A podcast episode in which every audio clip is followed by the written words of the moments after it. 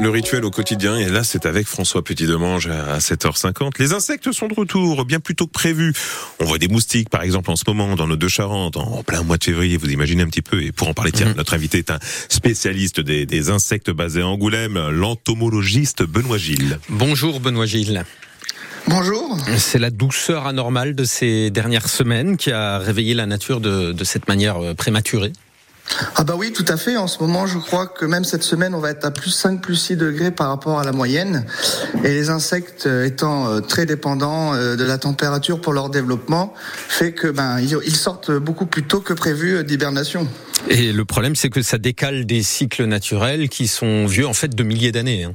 Oui, puisque le, le, climat était à peu près stable, hein, donc finalement toutes les espèces étaient à peu près synchronisées. Hein, les plantes sortaient à, peu près à une certaine époque, et puis tous les insectes euh, avec.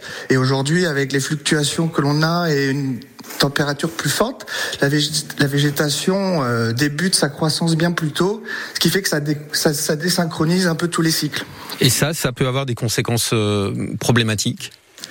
Euh, oui, puisque euh, par exemple en agriculture, euh, les ravageurs de culture peuvent sortir plus tôt ou pas forcément au bon moment, et les prédateurs ne vont pas forcément suivre le même cycle. Donc on peut se retrouver avec des ravageurs qui ne sont pas contrôlés de manière biologique, ou alors en termes de pollinisation, les abeilles ou les autres pollinisateurs ne vont pas forcément être synchronisés avec les fleurs, et on va avoir une perte de, fécondation des fleurs, par exemple. Et les oisillons, eux, théoriquement, ils naissent à un moment où il y a beaucoup d'insectes, tout ça, ça risque de se dérégler. Ah oui, tout à fait, parce que on le sait, hein, beaucoup d'oiseaux remontent d'Afrique du Nord ou d'Afrique euh, en migrant euh, dans nos contrées euh, au début du printemps pour justement profiter du boom d'éclosion d'insectes. Et eux n'ont pas forcément les mêmes cycles et les oisillons vont peut-être pas forcément trouver la nourriture escomptée avec justement une émergence d'insectes de manière trop précoce. Après la, douceur anormale qu'on connaît en ce moment, euh, finalement, le, le, plus grand danger à venir, c'est euh, le retour du gel.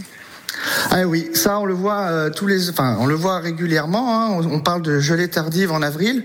C'est pas forcément qu'elles sont très tardives, c'est surtout que la végétation démarre beaucoup plus tôt.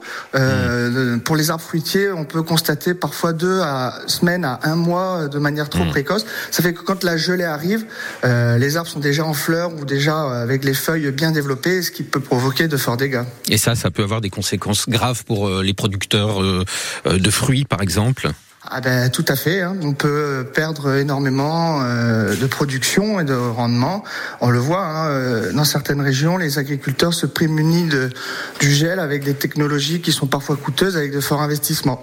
Il est 7h53 sur France Bleu La Rochelle et en simultané sur France 3. On parle des insectes qui sont de retour bien plus tôt que prévu avec l'entomologiste d'Angoulême, Benoît Gilles. Le changement climatique, il provoque aussi l'arrivée de nouvelles espèces euh, d'insectes. Euh, L'Agence régionale de santé vient d'annoncer, par exemple, hein, que 13 communes de l'agglomération rochelaise sont officiellement infestées par le moustique tigre.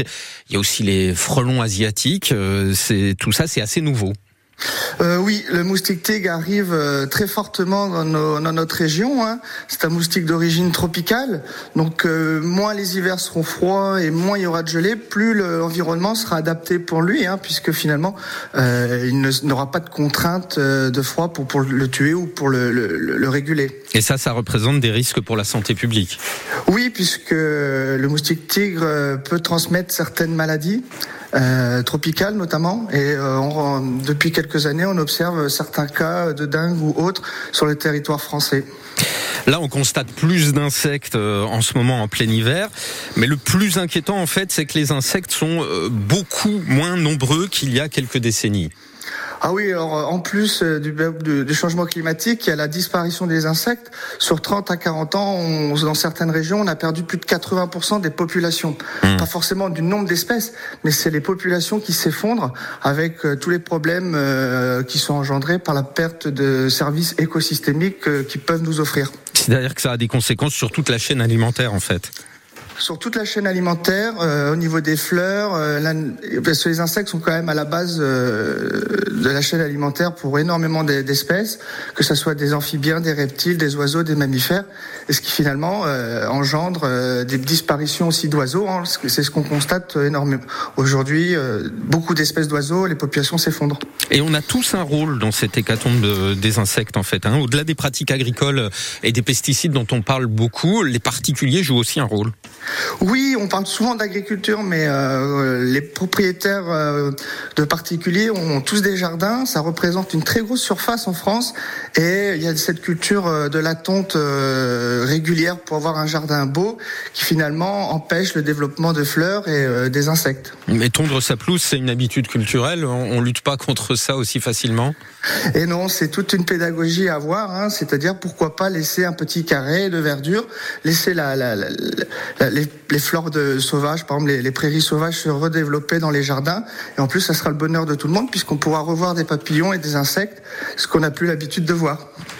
Votre métier, c'est aussi d'aider des, des, collectivités, des entreprises euh, à mieux respecter la biodiversité et donc les insectes. Le message, c'est quoi? C'est que les insectes, ils font gratuitement ce que les humains ne peuvent faire que de manière très coûteuse. C'est un peu ça?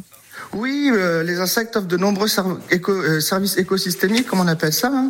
Ils permettent euh, de réguler, par exemple, les insectes dans les cultures hein, de manière naturelle, ce qui permet de réduire l'utilisation de pesticides, entre autres. ils jouent un rôle énorme dans la pollinisation. Plus de 80% des espèces de fruits et légumes que l'on mange sont issus de la pollinisation. Donc sans ces insectes, on a des pertes de rendement importantes. Merci Benoît Gilles, entomologiste spécialiste des insectes basé à Angoulême. Merci d'avoir éclairé les auditeurs de France Bleu ce matin. À très bientôt. Au revoir. 7h56 sur France Bleu La Rochelle.